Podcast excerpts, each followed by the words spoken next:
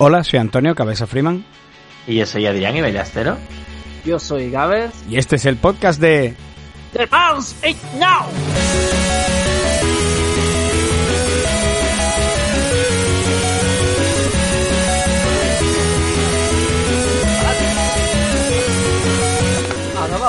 Bueno, bueno, bueno. Buenos días, chavales, ¿cómo estáis? ¿Qué tal va la cosa? Me ha encantado tu entrada, Gabers. Ha empezado fuerte, ha empezado fuerte. Sí, la entrada y la salida hay que hacer las condiciones. Además, de verdad, Tito. Que yo, muchísimas gracias por invitarnos aquí a esta playa, que no sé cuál es, porque conducía al Adrián, a contarnos un poquito cuáles son... Eso, tío. Yo, no había venido aquí en mi vida, pero aquí nos ha traído Gabers a la playa de las Tres Piedras. Está pegadito a Chipiona, ¿no? creo yo, porque ponía algunos carteles de Chipiona de camino para acá. Sí, bueno, aquí al lado. De lujo. Aquí, vamos, aquí he pasado yo mi infancia y aquí estamos en la isla de la, de, del chiringuito este que no, como dije antes, eh, off the record, no se ve bien el nombre porque estamos ahora aquí en la orilla de la playita mojando los huevos con las olas y no, no se ve bien el, el nombre desde aquí, no lo veo, encima sin las gafas o... Sin la gafa, ¿verdad? ¿Verdad? Bueno, yo me he traído a hacer gatos, si, si, si, te sirve de algo, claro, que lo pueda ocurrir, yo ya lo, el, lo aviso. El gato, el gato dijo no, no lo puede dejar en casa. Se viene conmigo a todos lados. Eh, como la gente con el perrito, no puede dejar perrito en casa. No puedo dejar, no puedo dejar gato y además no puedo dejar de saludar desde aquí a Mari Carmen, que es la community manager de Monster, porque este programa tampoco está patrocinado por Monsters, Gaber. Ah, tampoco, ¿no? Hoy tampoco. Tampoco. Tampoco. Oye, que por cierto, todo el mundo habla de los perros en la playa y eso, pero gato nadie lleva a la playa, ¿no? Nadie Bueno. se preocupa. Ni, ni hurón. Conejos iban mucho, pero. Pero es verdad la que le dice el Gaber, yo no he visto muchos hurones ni gatos, ¿eh? No, verdad, no, ¿eh? no. Ahora me voy a comprarme, voy a comprarme nada de donación, a comprarme con dinero. Ay, Dios mío. Con, dinero negro. Voy a comprar un hurón para pasearlo por la playa. Ay, no, tío, Pero sí Una angora, verdad. tío, un gato angora, ¿eh? Allí por la playa ahí tomando el solito. Si te digo una cosa, de hace tiempo eh, sí he visto gente con gatos domésticos por la calle con correa y eso, que incluso lo suben a los árboles algunas veces. En la Plaza de Salvador lo he visto alguna vez. No sé si... no sé si lo he visto de moda los, los cochinos vietnamitas, esto, los, Cochino, el cerdito vietnamita. qué bueno. la gente con los cochinillos estos por la calle. Que eso después se pone que no vean. Que eso Claro, después se claro. pone el bicho... Yo creo, yo creo que cuando ya terminaba el engorde, llegaba la matanza. Qué gracioso Ah, era ah. cuando era de chico, ¿eh? Pero cuando ya el Sí, bicho después. pesa 50 después- kilos... Claro, cuando el, el cerdo José Luis de repente pesa 58 kilos, tú dices, bueno, vamos a, car- vamos a tener que cargárnoslo. Y Claro, además traga como una alcantarilla, ¿entiendes? O sea que... claro. claro. Y que in- incinerarlo cuesta 300 euros, tú dices, bueno, 300 euros un carajo. Esto le corto yo los cuartos traseros y lo cuelgo en, el escobero. Se te este año en Navidad no hay pavo, hay cerdo, pero vamos. Se te escapa ese día de pronto. Uy, se me escapa el cochino. Vaya a tener carne de aquí al verano. Me cago en la hostia. Pero Bueno, bueno, Tito. eh, eh, alejado ya de, esperemos que el gato al menos se mantenga ahí en la orillita de la playa. La verdad que- con, con las pelotas. Se nos, está yendo, se nos está yendo un poco ya la olla porque llevamos ya tres o cuatro latitas de cerveza. Yo creo que debemos ir ahí por un ponche, no sé si aquí hay ponche, o ¿Creéis una que- sangrita, pero bueno, ahora, ahora iremos. ¿Queréis que me acerque a pedir algo? O- ahora, ahora vamos, ahora vamos, no te preocupes. Si no, bueno. voy a ir yo. No, voy a voy yo, invitar yo, voy a invitar yo. Yo invito, yo invito, yo invito. Como te pise para que va a llover, tío. O sea que. Pues, eh, tío, que a ver, ¿por qué Sí. estamos aquí en la playa de Tres Piedras? Pues mira, pues como habéis dicho que el programa hay que grabarlo simulando que estamos en una playa. A ver, simulando no. Qué mal suena, hijo. No, hombre, como habéis dicho que estamos eh, tenemos que estar en una playa para grabar y, y el programa en teoría va eh, de cada uno, de la infancia de cada uno, pues mi infancia fue aquí, coño, tío. Esta ha sido mi playa por lo menos durante 15 años aproximadamente. O sea que aquí se han remojado mis huevos bien, tío. O sea, eh, desde, además, la mayoría de mis cumpleaños los he pasado aquí. O sea que. el- Qué bueno. el- el Es la tío playa de ha tu familia. ¿no? Exactamente. Además, Aquí tengo yo de recuerdos buah, de, ya sabéis, los típicos amiguitos, amiguitas de veranito, que ya después no saben más nada de ellos en tu puta vida y te pregunta de vez en cuando qué habrá sido de este, qué habrá sido de aquel, qué habrá sido, Mm. seguirá vivo, seguirá... Eh, tío, aquí he pasado yo y la playa la verdad es que no ha cambiado mm, casi nada, casi nada. Hombre, ahora lo que pasa que ya no se pueden poner camping ni nada, pero antiguamente pasábamos todo el mes entero de, de julio a agosto, de mediados de julio a mediados de agosto aquí en un camping familiar. Mi padre, mi madre, mi hermana, mi hermano y yo, ¿sabes? Aquí todos metidos y, y bueno, y, y- y con los vecinos que eran los que tenían el campi al lado, aquí todo esto lleno- era lleno campi, pues se pasaba la noche, la mañana y antiguamente ya sabéis cómo era, que, que todo se compartía, Claro. no había el, el poco contacto que tenemos entre comillas hoy, ¿no? Con la gente, aparte del COVID, ¿no? Pero me refiero con la gente, ¿no? Que muchas veces no conoce uno ni al, ni al vecino de enfrente, ¿no? De hola y adiós y poco más. Antiguamente es que las cosas se celebraban con los vecinos, eh, ibas a la playa y te veías allí con vecinos de un año para otro, o sea, y era, Mm. entre comillas, eh, una sociedad más unida, por decirlo así, ¿no? Además, en ese ambiente Mm. era muy típico que uno hiciera puchero, otro hiciera tarta, el otro había hecho filete de pollo.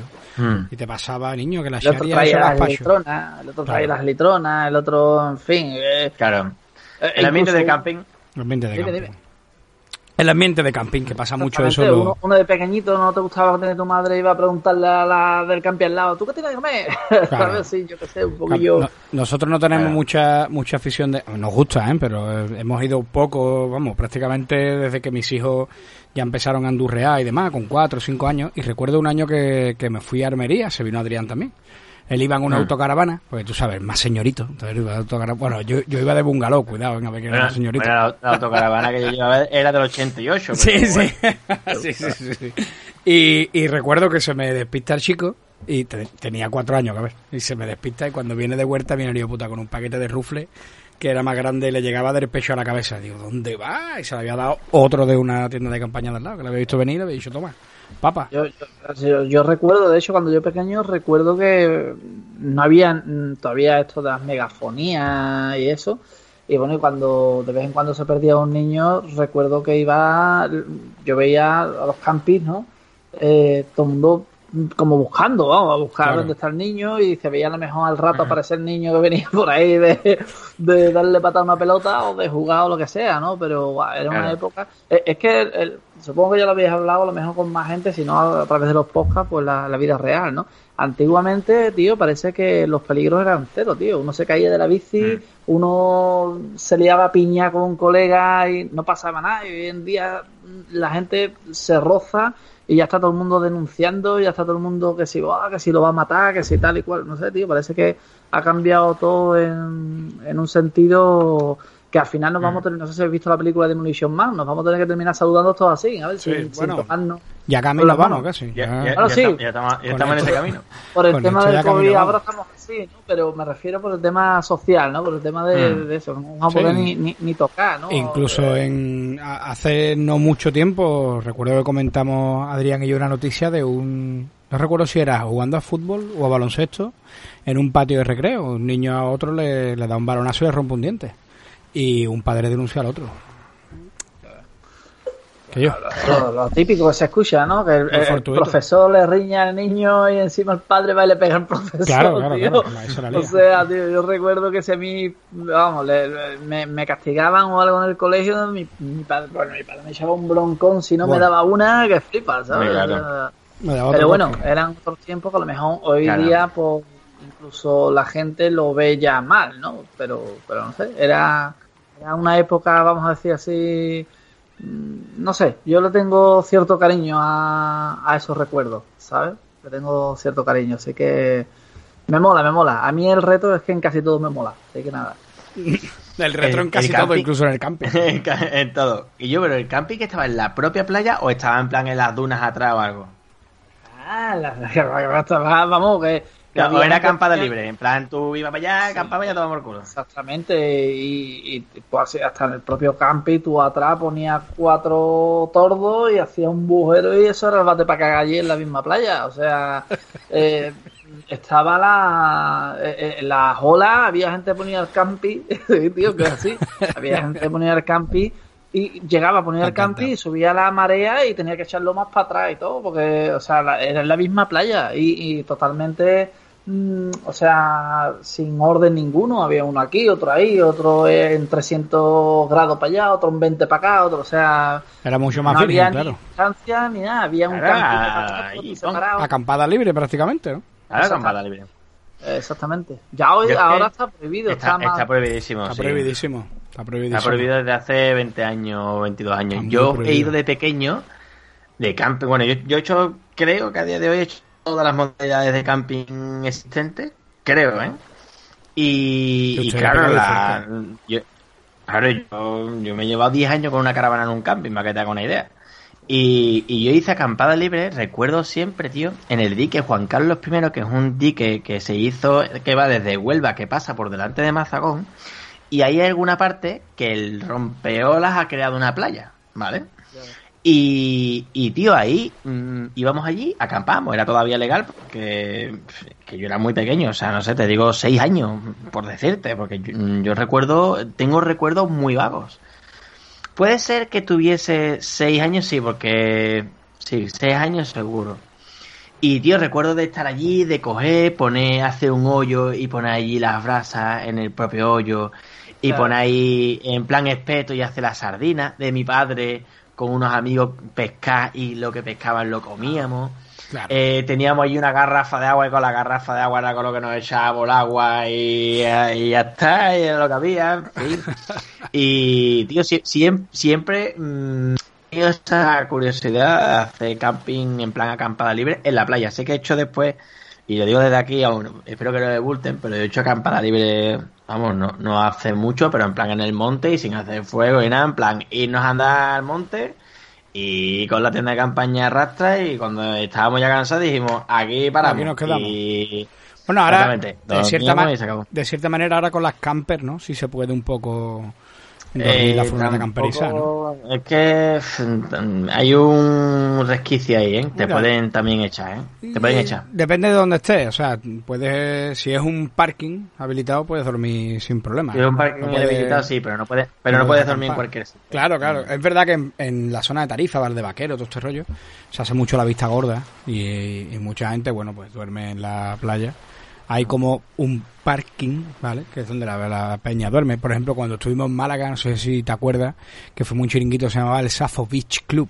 Sí. Que estuvimos allí, Mm. que había un parking enorme, pues allí hay mucha gente que va con las camper Sí. a, a, bueno, son sitios que están un poco más retirados, ¿no? También entiendo que mientras que la gente no haga el idiota, como desafortunadamente se hizo tanto Claro, en el bosque claro. y en las playas y con tantísima suciedad, Claro. los incendios, los pequeños fuegos y demás, pues Claro, mientras que se el tema de las camper, Sobre, sobre todo es eso, ¿eh? Los incendios. Claro. Ah, aquí. Los idiotas. La- de hecho, lo, lo- lo que habéis contado, ¿no? Aquí en esta playa, bueno, que se llama Las Tres Piedras, por cierto, porque tiene ¿Por? tres bloques de piedras inmensos que cuando sube la marea se cubren, pero cuando baja se ven. Y, y ahí eh, todo el mundo iba a, ¿qué? a coger cangrejos, ¿sabes? Ya ves. Se ponían a coger cangrejos y ahí tenían el almuerzo, la cena, la merienda y lo que pillara, ¿sabes? O sea, ¿verdad? De, de agregado, ¿no? A, o al arroz o a lo que fuese, tío. Tenía ahí del tirón la comidilla fresca, fresca, tío.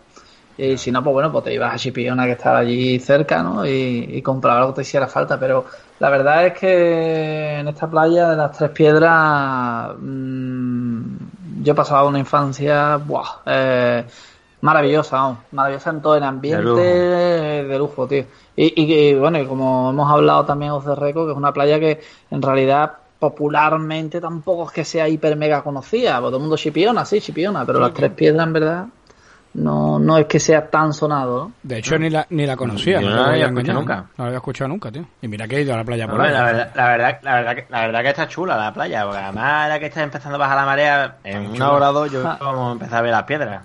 Eh, pues ya sabéis, a coger cangrejo, cuidado que pican los cabrones, pero bueno. Además, iba a decir, tres, tres piedras, pero vamos, que, que aquí yo estoy viendo ahí un roqueo gigantesco. o sea, No, sí, sí, sí, hilera. son, son piedras gigantes, o sea, no, no piedras en sí, sino un montón de rocas continuas Correcto. que, que hacen como si fueran cuadrados grandes, eh, y hay tres bloques gigantes. Entonces, Vale, mm, mm, vamos, eh, le hice las tres piedras por eso, porque hay tres, parece que son tres piedras grandes, pero son muchas piedras, o sea, no, Sí, ¿sabes? sí, son tres bloques de piedra, vaya. Tres bloques Sí, de sí, piedra, sí. por eso le hice las tres piedras. Sí. Y, y ahí por todo el mundo, tú los ves, todo el mundo cogiendo cangrejos y de todo, y es una maravilla, tío, porque es que la playa vale para todo, para pescar, para coger cangrejos, para bañarte, o para lo que sea, vamos, que...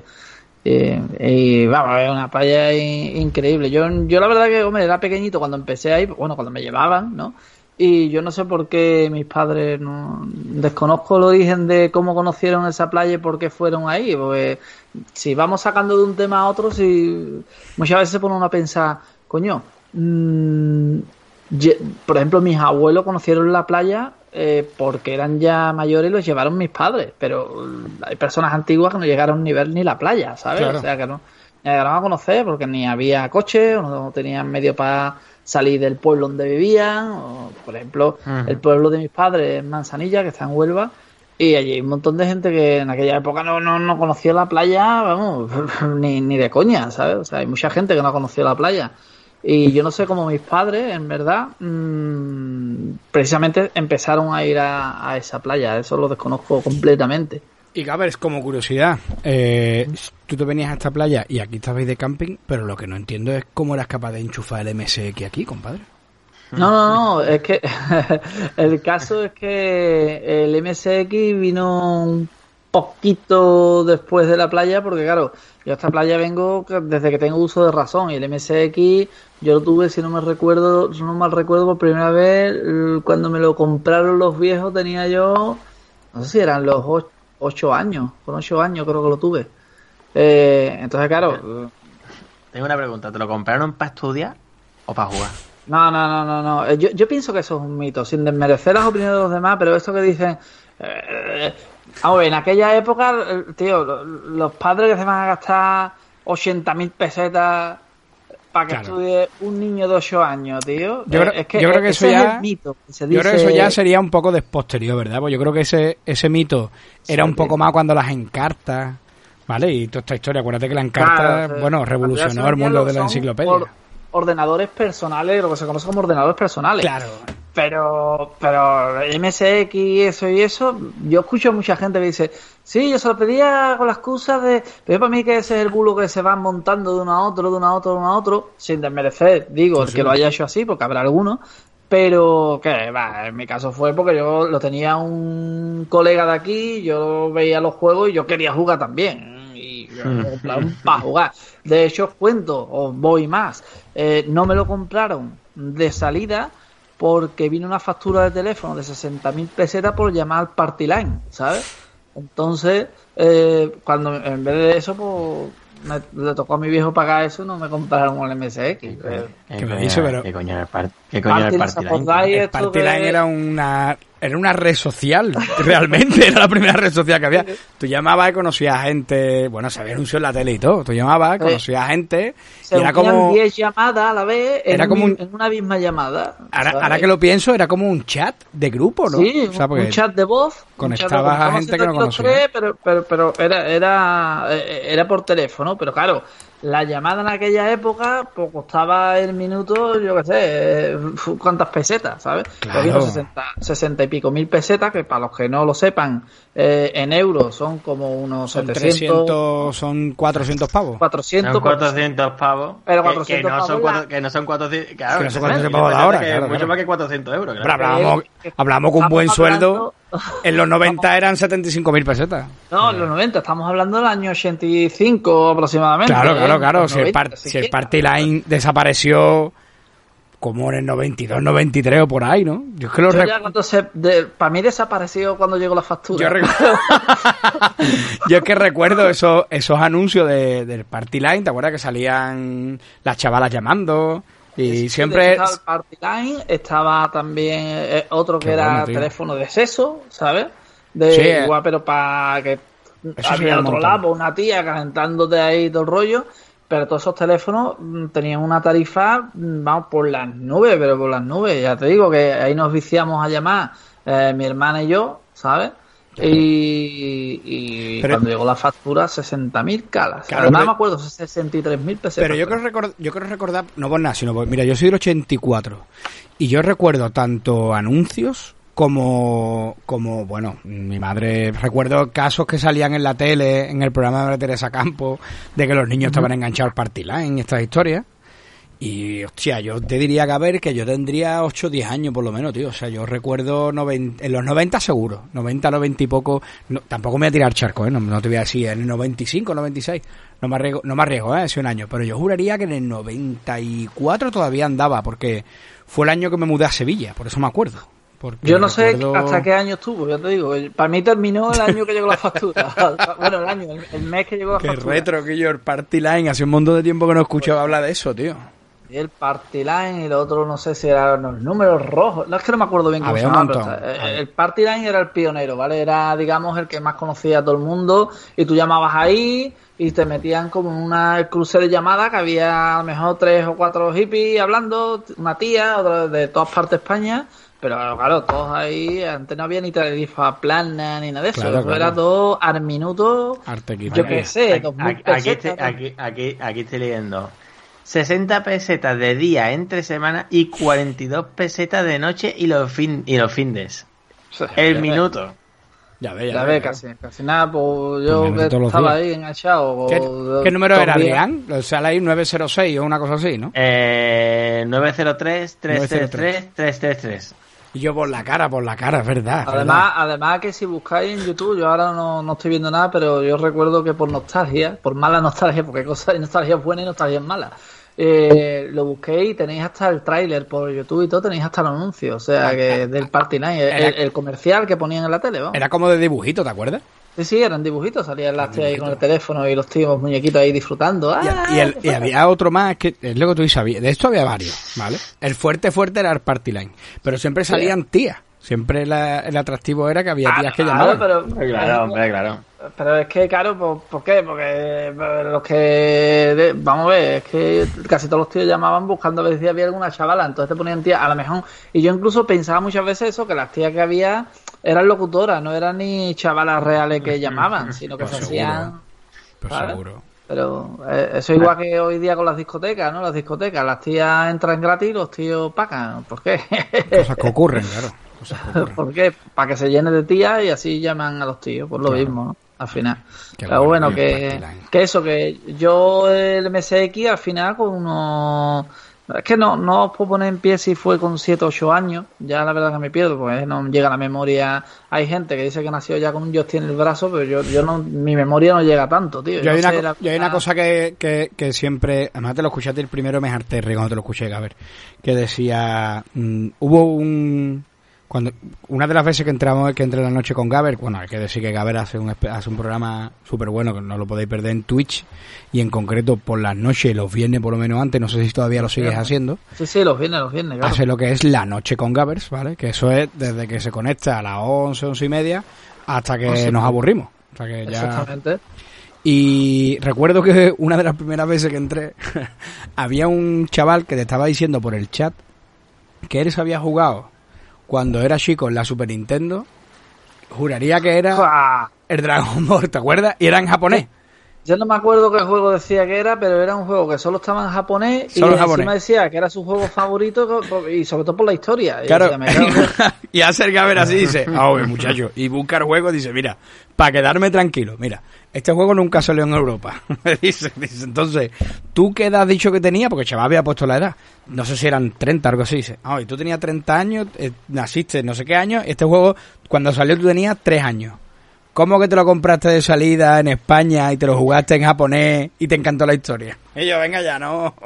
Y es, pero es Ya- verdad, Ya, es, ya es darle, vamos, retorcerlo. ya. Hay mucha gente que se tira el rollo, ¿eh? Mucha gente que, que, que ahora... eh, mira, una cosa buena que tienen los logros, y a mí particularmente me gustan los sistemas de logros, ¿eh? Creo que además cuando saltan los gritos, por poco que te guste el sistema de logros, mm, da cierta satisfacción, ¿no? el, el microorgasmo, ¿no? Claro, el microorgasmo al verlo, ¿no? Pero una cosa muy buena que han traído es que cuando, cuando un tío dice que se ha pasado el juego, el logro tiene que estar ahí. O sea, no, no hay otra. Entonces, quita mucho fantasmeo, ¿no? De hecho, y alguna vez lo hemos hablado Adrián y yo, ¿no? si te va a la época o recuerdas la época de Mega Drive, de Super Nintendo y te juntas con los típicos del barrio, todo el mundo se lo ha pasado todo, ¿vale? Cuando aquellos juegos, la mitad eran abandonables o imposibles o... Y sin embargo, bueno, te pone a hablar, pues sí, yo tuve Master System y se han pasado 60 juegos, cosa que a lo mejor en la época ni siquiera los vimos, ni siquiera vimos, llegamos a ver 60 juegos juntos de una videoconsola. bueno, ni juntos ni por separado. ni por separado, o sea, entiéndeme. Entonces, bueno, son siempre quedan ahí esas historietas Ahí- que hasta que llegaron los logros, se acabó.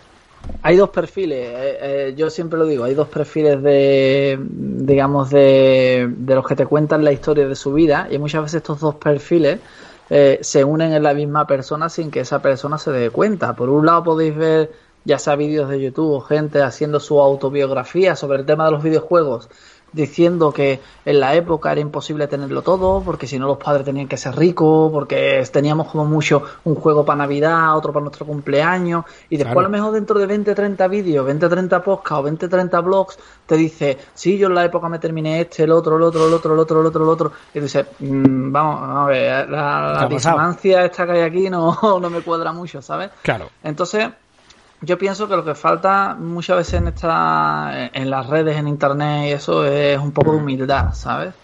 Eh, con respecto a esto. O sea, mm, yo pienso que con aquella edad no teníamos ni puta idea de tecnicismo, ¿vale? De compañías, de... eh, mira, todo el mundo está últimamente con el tema este en paz descanse de Aspiri, el, el hombre este que, Sí, que dibujaba. sí. A mí en la época me importaba un carajo quién dibujaba las portadas, tío. Y con todo el respeto del mundo. Pero Sí, yo sí, veía, sí, me encantaban las portadas, me encantaban, porque yo compraba un juego por las portadas, ¿vale? Pero a mí que me importaba quién dibujaba, eh, o quién hacía el juego, quién no hacía el juego, quién, o, o- por lo menos a mí, ¿vale? Habría alguno que sí, no sé, pero yo con ocho añillos me va a importar un carajo quién hizo nada. Yo, Claro. yo me liaba a jugar, porrear Claro. botones y a tomar por culo. Y que- si el juego- El caso de Aspiri yo creo que era más famoso porque tenía a Lorna, ¿no? Y era un poco un personaje medio erótico, ¿no? Y... Yo, yo No es que ver, sé, por ¿eh? ejemplo, mm, presumiendo de humildad, yo Lorna ni lo tuve ni lo jugado nunca. O sea, que, Es que además creo que tenía, no lo, no lo sé, no lo, no lo conozco mucho, pero creo que tuvo una serie de cómics. Yo creo que Lorna, además de, Sí, tuvo de una ese serie de videojuego, era una serie de cómics. y creo que por ahí le venía la fama, creo, ¿eh? Creo. Y, Mm, y el yo otro creo que- bicho, Yo creo que se ha creado como una especie Mo- de leyenda, ¿no? A través de que el, el tío era muy bueno dibujando y que Claro. tenía muchas carátulas míticas y se ha creado una leyenda de yo he vivido Ay. eh, a través de las carátulas de este hombre. Y sobre todo que yo creo que él era como eh, dibujante de cómic, o sea, que, y, y el tío dio el salto a dibujar portadas de videojuegos, ¿no? Y, bueno, pues eh, entiéndeme, yo recuerdo que había una una revista que se llamaba Cimoc, muy famosa que mi hermano compraba de, de Sí. videojuegos, de cómic, perdón. Y en Cimoc siempre venía un dibujo de Aspiri, siempre. y yo bueno- recuerdo, en el, no sé en qué periódico era, vino el Mod. ¿Sabéis quién es el Mod? El monstruo ese que, Sí. que él dibujaba mucho sí, también, ese ¿no? de El Mo- Aspiri, sí. Pues, eh, eh, salió un cómic, pero no recuerdo en qué periódico era, que tenías que comprarte el periódico y vamos, yo lo empecé a comprar y todo. Pues ese fuera el Eh, blanco y negro, ¿eh? El ABC que venía con el suplemento, ¿de acuerdo? Pues ni idea porque no me acuerdo. Y lo compraba, ¿eh? Pero para que vea, no me acuerdo, ¿sabes? Y, y- pero claro, yo en aquella época me encantaba y todo el rollo, pero yo, yo ni miraba quién lo había Claro, hecho. autores ni nada, claro, claro, claro. Ahí sí te entiendo. ahora con el tiempo, pues sí, oh, mira, pues, eh, pero tío, no sé, ahora, que ahora uno pues carva más y busca más por la nostalgia, por lo que sea. Pero en aquella Mm. época yo porreaba los botones, jugaba y ya está. Es igual que, por ejemplo, la época un poco más avanzada, o incluso la de 8, 16 bits. Eh, la de Urito que dice ahora que le encantaban los JRPG, los RPG de la época. En aquella época lo que se quería porrear botones en plan arcade y tener tu maquinita, eh, si puede ser lo más parecida Hombre, posible en tu hombre, casa. hombre, tú querías el arcade en casa, claro. Claro, Exactamente. incluso no, habla- no se hablaba de género, ¿no?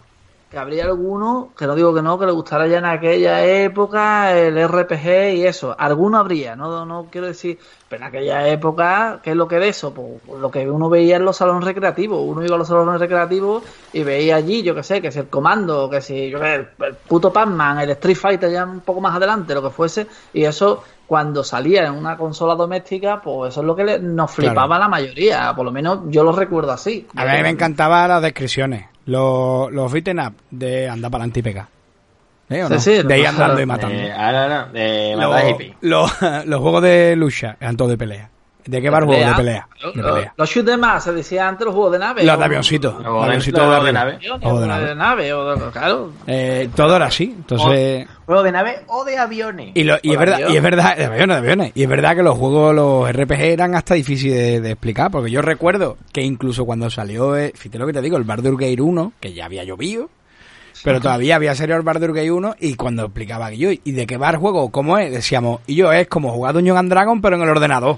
Yo, pero eso cómo va a ser? Eh, Y sin embargo no era, es un juego de rol, o es un, ¿sabes? Y sin Sí, embargo, sí, hablábamos que jugábamos ya a Dungeons and Dragon y a estas historias, ¿sabes? O sea que- O por ejemplo el género, ¿no? Los survival horror, cuando empezó a salir Resident Evil y De eso, eh, antiguamente se llamaban videoaventuras, ¿no? Eh, Sino que cada, había de distintos géneros, pero eran videoaventuras y tal. Ahora ya no, después ya era que si survival horror, que si...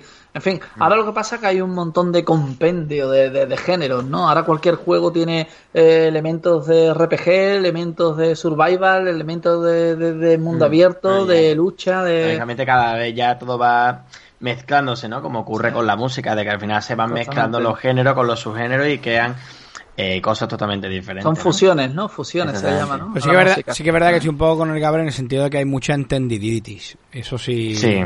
Sí hay demasiada entendiditis. Y ahora la gente llega y te empieza, no, ten cuidado porque esto no es de este género, es de aquel. Y no es de una vertiente que Ah, viene ah, de aquí, mira, sino de allí. Pasa, pasa igual, eh, mira, pasa igual un poco como con el tema hoy día de, de la piratería y todo el rollo este, ¿no? Me hace gracia cuando la gente critica la piratería y después tiene atrás una máquina recreativa eh, Claro. con un montón de ROM metidas en un PC o en una consola, lo que sea. Mm, Vamos a ver, eh, y me dice que es preservación, que no es piratería. Mientras esos juegos se sigan comercializando, que se siguen comercializando, porque hoy en digital y en todo, esos juegos siguen estando, saliendo. Mm. van saliendo. Pues me hace gracia, ¿no? Cuando critican la piratería por un lado, pero por otro lado, bien que les gusta tener ahí su, por ejemplo, cuando sacó, ay, ¿cómo se llama? Pazos era, Eh, un chico que sacó eh, un flashcard room de esto eh, para el MSX o para otras consolas, ¿no? Los Mega Flash, esto, ¿cómo se llame? Que es para meter todas las Sí. Que quieran, ¿no? O sea, Sí. eh, todo el mundo lo alababa. Tipo eh, Everdrive. hizo un, eh, sí, como un Everdrive. Porque este, este lo hizo un español y, y- y hay que ser amigo de él y hay que protegerle porque es español y me gusta que cuando lo veamos en un evento me dé para meditar la espalda. Pero después, cuando hablamos de piratería per se, mm, no, no se puede porque es ilegal, porque tal y cual, porque... Entonces, no sé, hay un doble rasero que, que hace muchas veces que al final, que es un poco lo que me ha pasado a mí, la gente sea reacia a, a seguir en contacto contigo, por eso os agradezco que me hayáis llamado, porque muchas veces el ser realista con las cosas también tiene su precio, ¿no? Y, y es ese, ¿no? El que los que al final terminan que si escribiendo libros, que si haciendo juegos, eh, o intentando ganarse la vida con esas cosas, pues claro, rehuyen de ti porque saben que tú, eh, en el 90% de los casos, no vas a comprar, eh, te lo vas a bajar gratis o lo que sea. Cuando ellos en verdad con otros están haciendo lo mismo, Claro, ¿vale? claro, claro.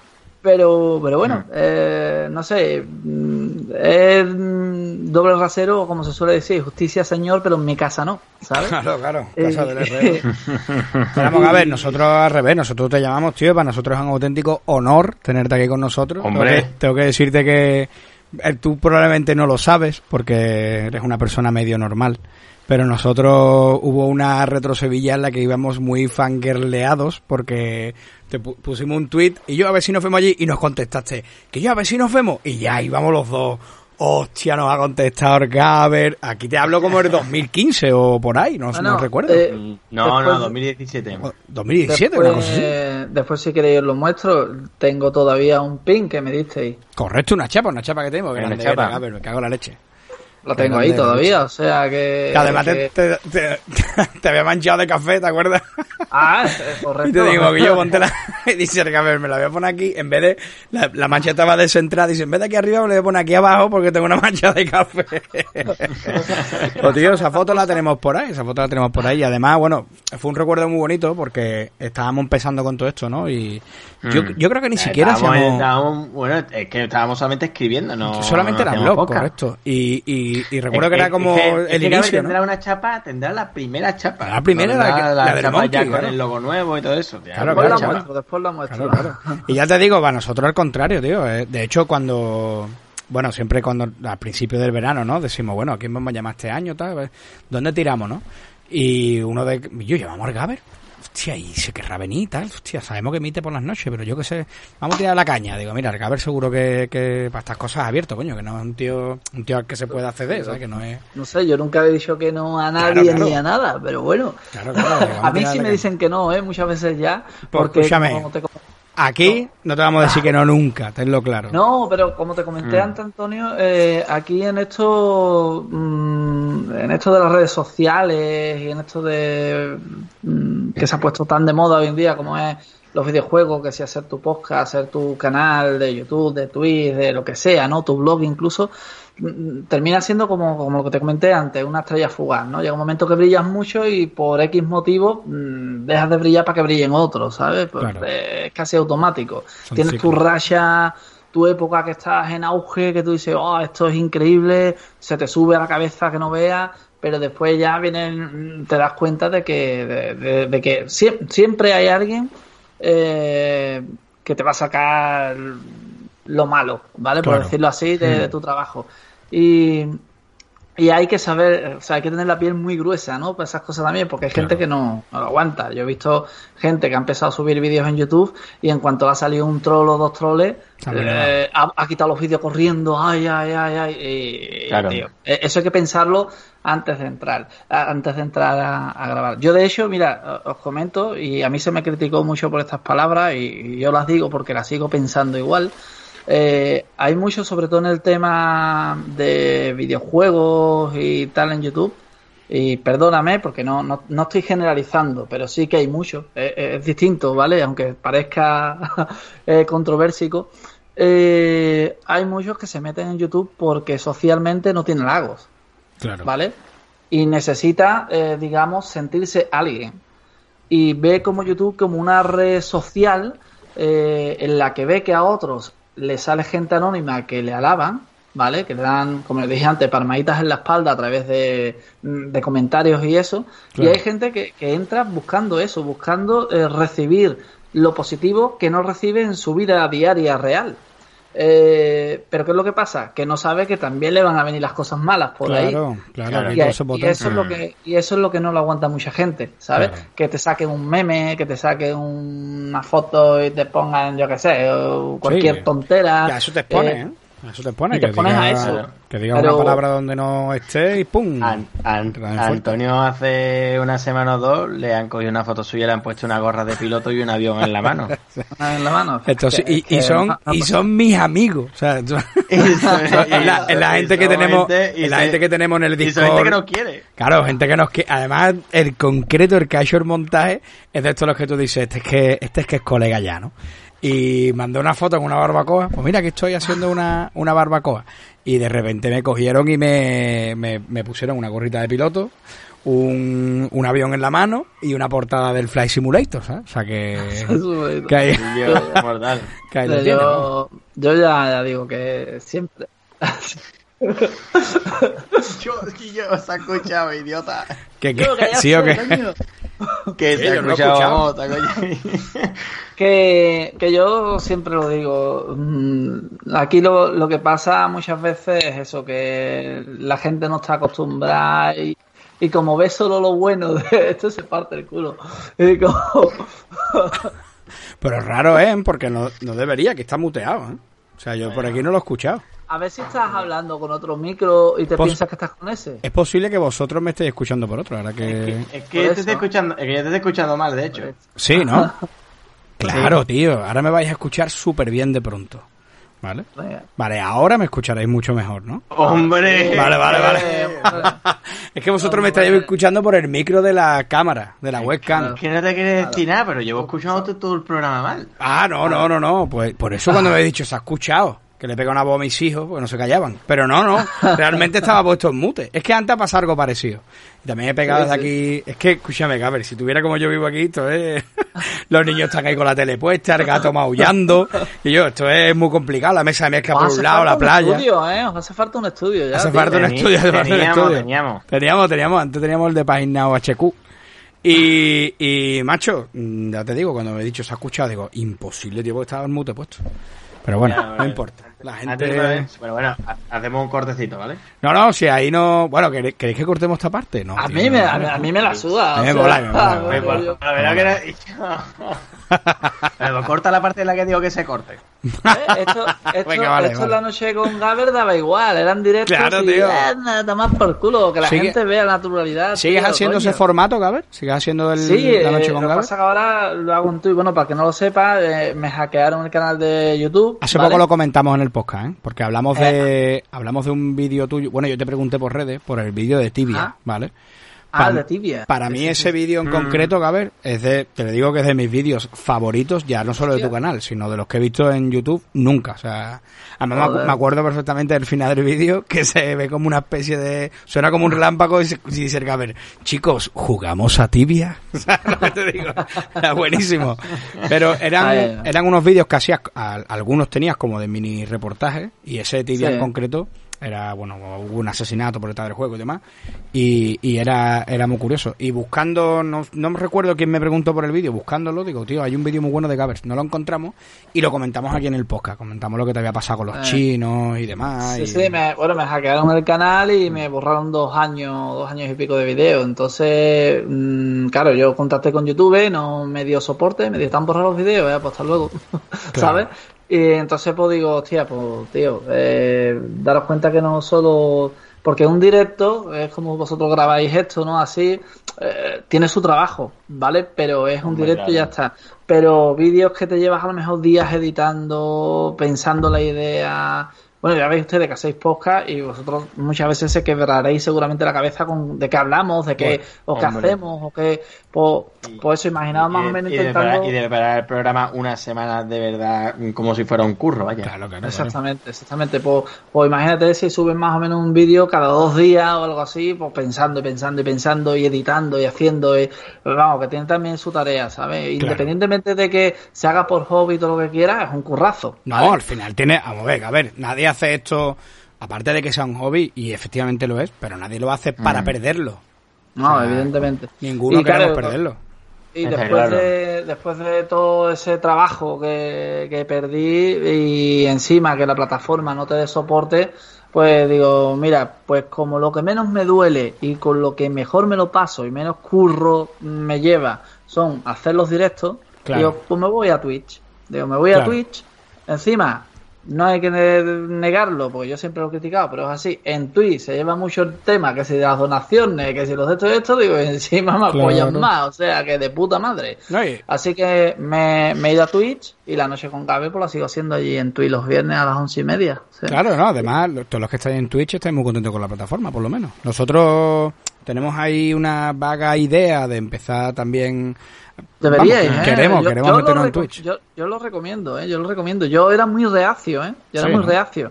Y cuando me ha pasado esto con YouTube, he dado el salto y digo, hostia, lo tenía que haber hecho antes, tío. Sí, ¿no? ¿Estás contento? Una vez de que te metes, una vez que te metes, te, te mola porque, eh, a ver, Twitch lo que tiene es que en, en dos semanas, que es el problema que tienes, tienes que bajarte de eso, en dos semanas te borra los directos que has hecho.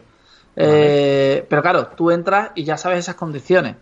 Claro. Entonces tú ya entras sabiendo lo que... Pero claro, a mí lo que me pasó en YouTube que yo pensaba, esto es para toda la vida. Y si de un día para otro, dos años de video, que dos años de video se dice, no, pero dos años de video, pero en dos años de video había ahí 600, 700 vídeos, claro, tío. claro, tío, es que Entonces, tú no. fuiste muy fuerte en la, en la en la escena retro o en la escena o en el homebrew, llámalo como tú quieras, de la Xbox clásica, o sea que yo sí, recuerdo incluso de recuerdo de última meterte en la 360 y sacarte sacarte los ¿cómo se llaman? Tiene un nombre, hombre, todos los juegos, los catálogos completos de los juegos Sí. de 360 en la en la en la consola. Le metí el RGH eh, de esto y empecé a meter todo el catálogo eh, con discos duros y eso, empecé a compartirlo y todo el rollo, pero bah, pero ya al final claro, se fue toda la mierda. Además, hacía- yo recuerdo que había Mm. disparates, poner mando inalámbrico en la Xbox, jugar la Play 2, yo qué sé, ver, ver el, el vía digital, había disparates en Sí. los, en los vídeos tenías. veía, veía el Canal Plus, Canal eh, los fines por la noche. Eh, Gaber, no, nos desviemos por ese, no nos desviemos por ese derrotero y hablemos del juego que nos has venido a hablar, porque al final hemos hablado de casi de todo eso, esto del juego que el Gaber no, nos quería contar, que era el que, le, el, que te evoca el verano, Gaber. Sí, tío, pero es que me lo estoy pasando también hablando de esto, que habla de un sí juego. Sí que es verdad. ¿eh? por lo menos vamos a comentarlo ahí por encima, ¿vale? que además cuando has puesto cuando has puesto el juego nos hemos harta de reír porque, eh, claro, yo leí el título, yo no había jugado este juego nunca, ¿vale? No lo conocía. Y, mm, yo no jugado tampoco. Y el Adrián se creía que, como tú te llamas Matías, se pensaba que había puesto tu nombre. Ah. Esto será un nick. De, había puesto tu nombre del, del, Skype. Y digo, bueno. Este será el nick del Skype o algo así. buenísimo, Tito, buenísimo. A ver, pues, y, ella después, y ella después caí de que digo, hostia, pero este se refiere a un juego. Y me sonaba de haber leído en algún momento, mm, no sé en, en qué momento, eh, del juego, pero leí en plan el título y alguna captura o lo que sea de que me sonaba muy vagamente. Ya ves. muy, muy vagamente. Pues es un juego que yo jugué, eh, pues eso, pues prácticamente de salida en el MSX. No, no de salida del juego, sino de cuando yo me compré el MSX, ¿vale? Casi de primera. Eh, el juego, si no me equivoco, es de. Bueno, salió a la primera jornada, en el 83, por ahí. Salió también para. Yo lo tuve en el MSX, ¿vale? Pero también tiene su versión de Spectrum. Bueno, yo es que pienso que el de MSX es un port de la del Spectrum, ¿vale? Y también sale para Commodore. Pero aún así han salido varios remakes hace poco, relativamente poco, para jugarlo en PC, ¿vale? Eh, y es un juego. Mmm, ya digo, yo cuando lo compré, entre comillas, lo compré piratilla en, en una plaza aquí que se llama la, Alameda, eh, aquí en Sevilla que en aquella época pues tú ibas allí y comprabas los juegos piratillas, ¿vale? O sea, comprabas y tú ibas por allí, veías la cinta ahí con su impresión y toda la carátula en blanco y negro. Y, si no mal recuerdo, si no mal recuerdo, costaban 300 pesetas, si no mal recuerdo. Eh, y, bueno, y uno de los que cayó pues fue este Maciax, que así se llama, ¿vale? Con Z, Maciax. Eh, y es un juego que a simple vista parece muy simple, pero que rescata dentro de, digamos, eh, su portento tecnológico, vamos a decirlo así, porque no olvidemos que estamos hablando de un juego que salió en aquella época, pero es que en aquella época, los juegos de aquella época eran, eh, vamos, la tecnología punta en aquel entonces, ¿vale? Hoy en día mm. se ve muy tal, pero en aquel entonces era lo, lo, más de lo más. Lo que pasa que hoy en día pues lo vemos como vemos, pero yo es lo que dije antes. Yo antes veía la carátula de un juego, ya fuera dibujada por Asperia, por quien fuera, ¿vale? En la que en la que sale un guerrero tal y cual y después uno ponía el juego y veía un muñequito hecho con una cabecita, dos palitos de tal y cual y a mí me daba igual. Yo aquí veía en la cabeza veía el guerrero de la cabeza. Claro, correcto, correcto. Claro. Y es que uno en aquella época trabajaba mucho la imaginación eh, en ese aspecto. Hoy día te lo dan todo tan visualmente mascado que en cuanto el juego tiene que si un pixel o un mal, ya está. Ah, mira, ah, está bugueado un juego. Eh, tío, joder, trabajar un poco, que es un videojuego, que no es, ¿sabes? Entonces, mm. en aquella época, a un juego con los gráficos tan simples y tan llanos y tan eh, incluso hasta feo, podríamos decir, en comparación con otros que en la época eran más elaborados, eh, técnicamente era una, maravilla. Y he dicho que rescata mucho tecnológicamente de los juegos de hoy día, eh, porque es un juego que ninguna partida es igual. Es decir, eh, estamos en un laberinto y el laberinto se hace, o sea, se genera automáticamente cada vez que iniciamos una partida. Eh, o sea, nunca va a ser un laberinto igual, nunca van a estar los objetos, ahora explico los objetos y eso, en los mismos sitios y, nada, pero el objetivo del juego evidentemente es el mismo. Nosotros salimos en un laberinto, en la entrada de un laberinto y tenemos que encontrar dónde está el tesoro, cogerlo y llevarlo a la salida. Eso puede parecer muy simple, pero eh, es una jodienda, ¿vale? Además hay prisioneros por el camino, ¿no? Eh, sí, eh, bueno, en, el juego tenemos eh, bueno, un elemento muy importante que es una barra de energía que con el tiempo va bajando, ¿vale? Y si llega a cero, pues está fiambre, ¿vale? ¿Con qué se regenera esa barra de energía? Con una especie de fresas que vemos por el MS que eran fresas, ¿vale? que vemos por el mapa, ¿vale? Que tú. mm, El juego solo tenía. eh, se manejaba con cursores que yo recuerde, no, no tocaba más botones que yo recuerde, ¿eh? a lo mejor me equivoco, pero bueno. Tú te acercabas y, y a una fresa, le daba a la derecha, o sea, le daba en su dirección y te la comía, entonces la energía subía. Después había otro elemento más que eran los prisioneros, ¿vale? Los prisioneros eran unos señores que estaban como encerrados ahí, y entonces tú le dabas hacia ellos, ¿vale? Hacia la dirección donde estuviese, pegado a ellos, y te, se te dibujaba en el mapa como un- el camino en amarillo hacia donde está el tesoro, y en el caso que ya llevaras el tesoro, te salía el camino hacia la salida. Vale. Eh, era, era temporalmente, ¿vale? Eh, ¿Qué más elemento había? Pues espada, ¿vale? Había una espada que era de un solo uso. La espada tú la cogías y por, eh, y por eso el juego se llama Mafiax. Por el camino te encontrabas, que también era totalmente arbitrario en el juego, te encontrabas unos mafias que eran una especie de seres como unas arañas, ¿vale?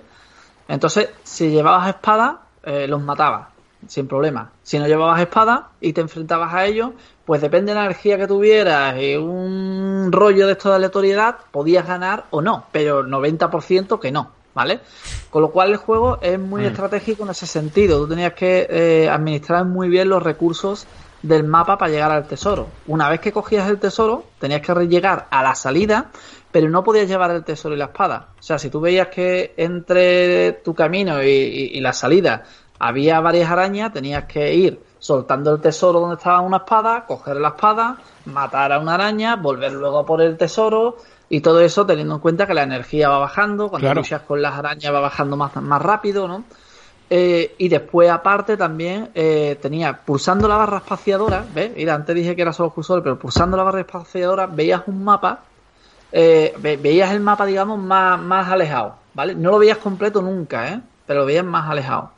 Eh, entonces, no podías moverte por el mapa con... O sea, me refiero, Sí, no Tú- te tú permitía veías- arrastrar la vista del mapa, ¿no? Exactamente. Tú Mm. veías desde donde estaba tu muñeco un porcentaje del mapa más eh, radialmente, ¿vale? Alrededor de tu muñeco, pero ya. Entonces, eh, ¿qué es lo que tenía el juego también interesante? Que los niveles de dificultad. Tú al empezar el juego tenías, creo si no me equivoco, eran cuatro niveles de dificultad. Y por ejemplo, los prisioneros que te decían el camino en un nivel de dificultad más alto desaparecían. Era solo de un uso también. Con lo cual te decían el camino en el modo fácil y todavía ese prisionero iba a seguir ahí para volver a decirte el camino si lo necesitabas después de vuelta, pero si jugaba en el modo difícil, a quien tú le preguntaras el camino, se iba. Un toque. Ahí está, un toque, te decía el camino, el camino, el camino, ojo, no, no se te quedaba señalado para siempre, duraba a lo mejor que te digo yo, pues 10 segundos, por decir algo, no me acuerdo, Claro. ¿vale? 10 segundos señalado el camino, después desaparecía, tú tenías que mm, seguir pensando por dónde podría ser. Qué bueno. Eh, y claro, eh, esto, aunque simple gráficamente en la época, yo lo considero un portento eh, Tecnológico lo es. tecnológico en la época. O sea, este- Claro. de hecho, este juego yo lo ponía en aquella época y me fascinaba eso, que ninguna partida era igual. Es como si tú juegas un ajedrez. Dice que hay yo no sé cuántos millones de posibilidades de, ataque, de defensa, yo no sé cuántas, ¿no? Pues esto es igual. Si el mapa es aleatorio, los recursos son aleatorios, tanto las fresas, las espadas, los prisioneros, las arañas, y encima también tienes cuatro niveles de dificultad, donde las arañas también, conforme más difícil, pues más locas son, más rápidas se mueven y tienen un, un movimiento también más arbit- arbitrario. Pues la- la- las arañas lo mismo, mm, en el modo fácil tienen un patrón de movimiento de no siguen, pero Muy en el básico, modo difícil, claro. en el modo difícil se van para ti y tienes que salir corriendo Y- y- si llevas el tesoro. Claro, te persiguen y tienes que llevar corriendo el tesoro, que no lo puedes soltar en cualquier lado, sino donde hay una espada para coger la espada, ¿sabes? y la espada se te gasta cuando peleas con ella por matarla. Entonces, mm, tiene un, un componente estratégico en ese sentido muy, muy potente, ¿sabes? Después, si llegabas a la salida, pues evidentemente habías ganado el juego y ya se ha acabado, ¿no? Que yo me lo he terminado varias veces, porque, bueno, un montón de veces, porque en verdad no es largo, es eso, ir por el tesoro Sí, bueno. y volver. Pero es difícil, A es ver, difícil. Eso te iba a decir. Mm. eh, Es más que Y el si lo, ves, si lo ves fácil, en el nivel fácil, eh, te lo vas subiendo y es una gozada alcanzar el nivel de dificultad que a ti se te adapte mejor. Es una pasada. El juego, en verdad, en la época es uno de los que más, más me gustaban. Eh, Tuvo que pegar fuerte, ¿eh? porque en, Claro. en la, por- en la propia pantalla de carga, ya de maze, que significa el laberinto, ¿vale? Te Mm. dice, es muy grande. Y te enseña una sección que es, bueno, muy parecida a la que se ve como un minimapa. Y te pone, es 64 veces esta sección y no tiene bordes. O sea, te dice que va a ser generado un nuevo laberinto en cada aventura, ¿vale? Y que la distancia a lo- a lo- al tesoro siempre varía, pero nunca es corta. Fíjate, fíjate cómo te lo deja claro el juego cuando empieza. Y te dice, bueno, Aquí hola, hay un puñetazo para ti. Claro, aquí hay un puñetazo para ti y esto es lo que hay. Y además te dice esto, ¿no? Eh, aleatoriamente se colocarán en el, en el laberinto a, a espadas, prisioneros y bowls of food y, y bols, de, bols de comida, que son las fresas que, que comentaba el Gaber, que es verdad que tienen pinta de fresón, pero realmente es un bol lleno de comida. Bueno, que esto te ayudará en, la- en tu búsqueda. Y dice eso. Parece una fresa totalmente. ¿vale? Totalmente, ¿vale? Y Yo te dice, decía fresa. también habrá algunos Maciacs, que son los bichos Sí. estos, como comentaba el Gaber. Mm. Yo le decía araña, ¿sabes? Claro, claro, claro, claro, claro. Pues que pero- realmente son las arañas. Pero escucha que están hoy, todo el mundo está loco con los mapas pre- con los mapas generados aleatoriamente, cada partida sea diferente del Diablo 3 y todo el mundo aquí, uh, porque en el Diablo mira lo que pasa, no es que... Y hablamos de que ya... Eh, El, esto, el tema de niveles creados proceduralmente. Proceduralmente, correcto, correcto. Y, en, y el. Maciax, ¿cuánto, ¿cuánto pesará el Maciax en total? ¿180 kilobytes? No sé. a ver si- Eh, 12. 12. 12 kilobytes. No, 12, que lo he leído antes. 12 kilobytes. Estaba, sí, estaba en un cartucho, o sea, estaba en un cassette de 16, pero ocupaba 12. 12 y- kilobytes. 12 kilobytes. Y lo que sí que, que he estado leyendo a Peña y demás, que lo jugó en la época, y que lo que sobre todo lo que le daba era una sensación como de pánico muchas veces de que estaba ya con el tesoro y ya sabía que te quedaba poco, te venía una araña de estas y que, que era un- según la imagen parece una especie de araña barra cangrejo extraño. que la gente decía que tenía pánico absoluto que se acercaran los bichos porque ya te quedaba poco, claro, y estaba en plan ¡ay! y, y te ponía en plan súper Claro. nervioso y que muchas veces les mataban porque se ponían nerviosos. Es que, claro, mira, es que pasa una cosa. Mm, aquí, aquí podemos saltar un poco a variar el tema, ¿no?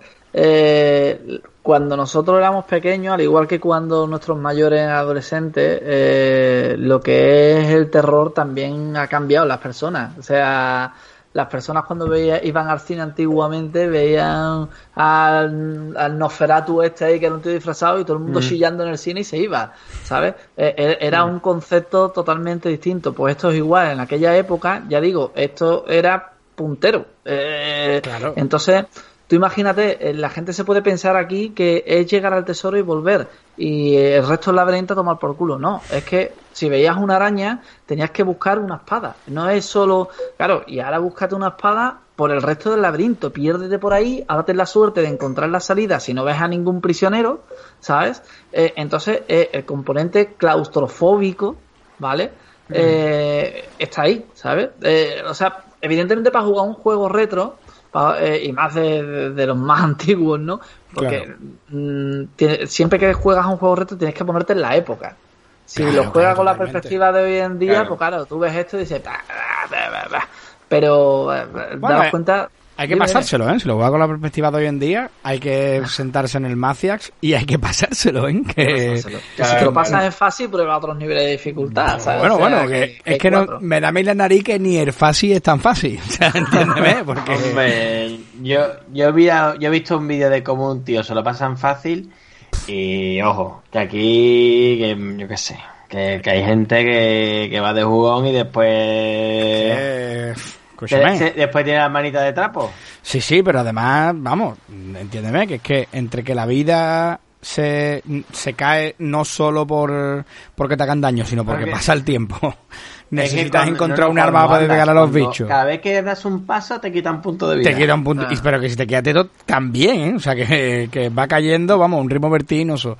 Y además el propio juego te lo dice, los Maciacs saben dónde estás. Entonces quedarte quieto no es una buena opción. Te lo dice el juego No, es que, eh, o te lo explica. O sea que...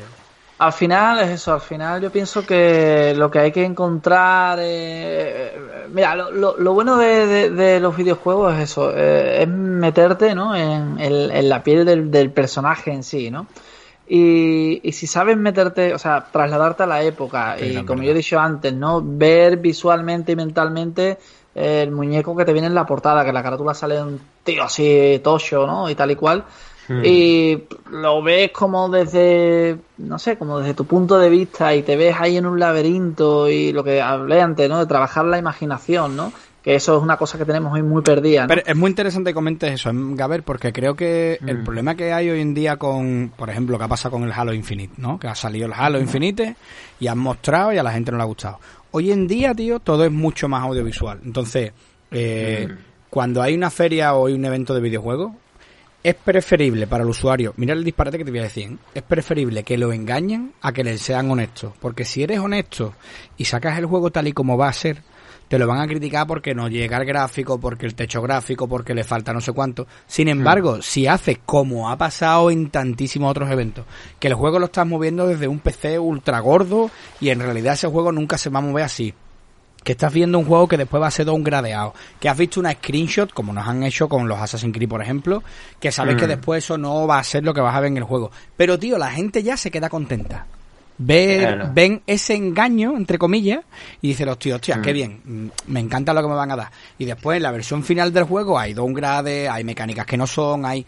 Y, y es verdad que hoy en día... La cambia de cara al personaje. ¿eh? Claro, pero, pero sí que es verdad que hoy en día eh, necesitamos ese audiovisual, ¿no? Porque lo que decía Gaber, antiguamente tú vendías un juego y entre otros lo vendías por la portada. Y el chavalito mm. cogía este juego y que veía un dungeon, se imaginaba el calabozo. Claro, tú te metes en el Maciax, que el camino es blanco y el fondo es azul. No, no, el chavalito estaba metido en su calabozo y encontraba en una espada y es que veía hasta el mo en la espada, ¿entiendes? Y cuando venían las arañas, ese chaval ha sido capaz de verle la cara a la araña cuando se la echaba encima, ¿vale? Y seguro que se inventó alguna historia de algún prisionero. Estas cosas las hacíamos todos cuando éramos chicos, tío. Nos inventábamos los videojuegos que no tenían contenido o que eran de este palo, ¿no? Pero a lo que te voy es que hoy en día, tío, o, o consigues darle a la gente eso, o estás creando hype. O sea, si lo haces como lo hacías antiguamente, que decía, va a salir este juego, sacabas la portada de un guerrero fortachón, eh, o yo sé, los Vitus, y salió un búho, tía, y después los búhos no tienen nada que ver en el juego. Cosas así, ¿no? Ocurrían estas cosas. Claro, claro. Pero hoy en día, mm. o, o das eso en las ferias, o pierdes, tío. Si sacas el juego como tal, todos te critican. Ahora, si sacas un invento, parece que es lo que la gente quiere ver. Y cuidado, no te estoy defendiendo el Halo Infinite, casi un desastre, ¿vale? Pero, pero me, me refiero que, que parece que vamos a las ferias hoy en día y no queremos ver la realidad de los videojuegos. Queremos que nos cuenten una historieta que después mm, puede no ser. Y sin embargo, en esta época vivíamos con eso y éramos felices. Sí. Además, mm. daros cuenta de una cosa, que al final el, videojuego, quieras que no, lo que es la historia del videojuego, eh, eh, en comparación con, vamos a decir, otras artes, ¿vale? Es muy incipiente, ¿sabes? o sea, muy, muy, eh, corta. Pues tenéis el cine, tenéis la literatura, la fotografía, la música, en fin, mm, ¿cuántos años puede tener la literatura, cuántos años tiene ya el cine, cuánto... y sin embargo el videojuego, y, si se dais cuenta, eh, aunque mucha gente pueda pensar que en aquella época los géneros eran repetitivos, en aquella época era donde se derrochaba la, originalidad. Hmm. Porque es que esto, eh, bueno, este videojuego en concreto mm, se hizo uno anterior o yo que sé, ¿vale? Que viene de... Pero a veces el mismo creador, ¿vale? Entonces... Que sea, eh, Mazox ya no me acuerdo, pero bueno, e-, es del mismo creador, ¿vale? Primo hermano. Exactamente. Entonces, eh, al final la, la, idea mm, la tenía una persona en la cabeza y la sabía plasmar en, un, en, un, medio que es un ocio electrónico, ¿vale? Eh, y, y, hoy día, si se dais cuenta, sin desprestigiar ni mucho menos los juegos modernos, eh, pero no da la sensación que generación tras generación nos están vendiendo más de lo mismo. ¿Sabes? O sea, la evolución del videojuego en sí. Eh, por ejemplo, últimamente veo a la gente hablar de FPS, de resoluciones 4K, 8K, pero mm, nadie se fija ya, por ejemplo, en, las físicas, en las animaciones. no sé, parece que son cosas que, que, han mm. quedado un poco en el olvido. Y técnicamente la época esta de, del 83, 85, tal, tendría sus fallos, pero es que no olvidéis que hoy día las herramientas que hay para programar y las compañías con la de gente que trabajando no es comparable a este juego que, al igual que otros muchos, lo hicieron dos, tres, cuatro personas. Claro, eso sí es digno de admirar. En aquella época sí, los estudios eran dos tíos. En este caso... Y, Y Uno. que el juego lo hacían en dos meses y dormían en el mismo estudio, en un sofá y se jardaban de beber cerveza y, y después se lo vendían a cualquier distribuidora de mala muerte y le daban cuatro perras por el juego. Claro, claro, Esa es la realidad. que, que, que hoy estamos en una época que si sacan el juego con prisa, bueno, está internet, un parche, otro parche, se solucionan como se puedan. Pero en aquella época el juego tenía que salir con prisa y por lo menos jugable y lo que, bueno, en fin, Que se lo digan a Ete. salían a ETE, eh, como dicen por ahí, también dicen el Superman de la Nintendo 64, creo también que comentan que, Sí, que bueno. está roto, no, Lo no sé, hay varios juegos. Pero... Bueno, pues, dedícale el tiempo a otra cosa, no veas nada de ello. Es que es lo que pasa, ¿no? Entonces, yo pienso que los videojuegos, ojo, que yo juego a todo, ¿eh? Juego, de hecho, el PC que tengo desde el que estoy grabando esto, me lo compré hace eh, menos de un año, un año prácticamente, precisamente para poder probar cosas nuevas y eso, porque a mí me gusta el videojuego en general, ¿vale? Eh, pero sí es cierto que yo admiro lo que se hacía en aquel entonces con los medios de entonces, ¿sabes? Mm.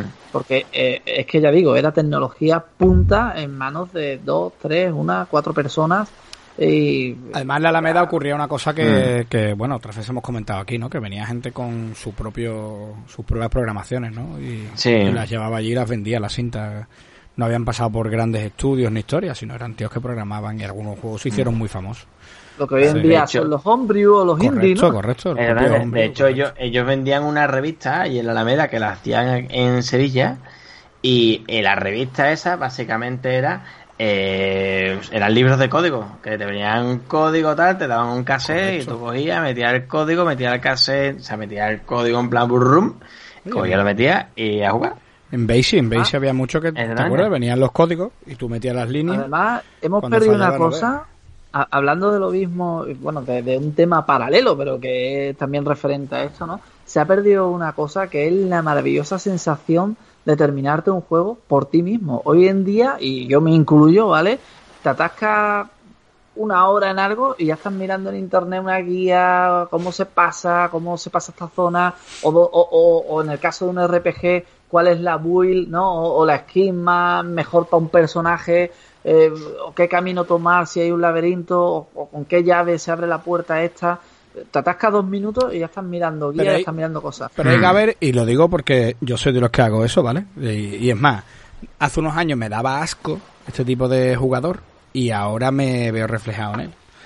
Por el Y, tiempo. Y claro, pero si te digo la verdad, al final me pasa mucho porque hay juegos que digo, por, por ejemplo, ahora estoy jugando igual que tú, el Dark Souls, ¿vale? Eh, ¿Sabes qué me pasa? Que yo lo- mm, el Dark Souls no lo he jugado, sé que me va a llevar muchas horas porque llevo como 30 y sé que otras 30 no hay quien me quiten, ¿vale? Y, tío, al final lo que quiero es por lo menos más o menos que me guíen. Lo que no quiero es no echar esas 60, sino echar 120 y dejarme atrás otra pila de juegos que estoy pendiente de jugar. Entonces creo que el problema también que hay hoy en día es que tenemos muchos juegos al alcance, tío. Y O no, sea, no, te lo, cri- no te lo critico, el tiempo Claro. eh, eh, eh, es esencial para eso, pero a lo, a lo donde yo quería llegar es que con eso, por culpa de ese tiempo o de la forma hasta que tenemos de jugar, por culpa del tiempo, perdemos una de las mayores sensaciones que nos da el videojuego, que es la de descubrir algo por nosotros mismos. ¿sabes? Claro.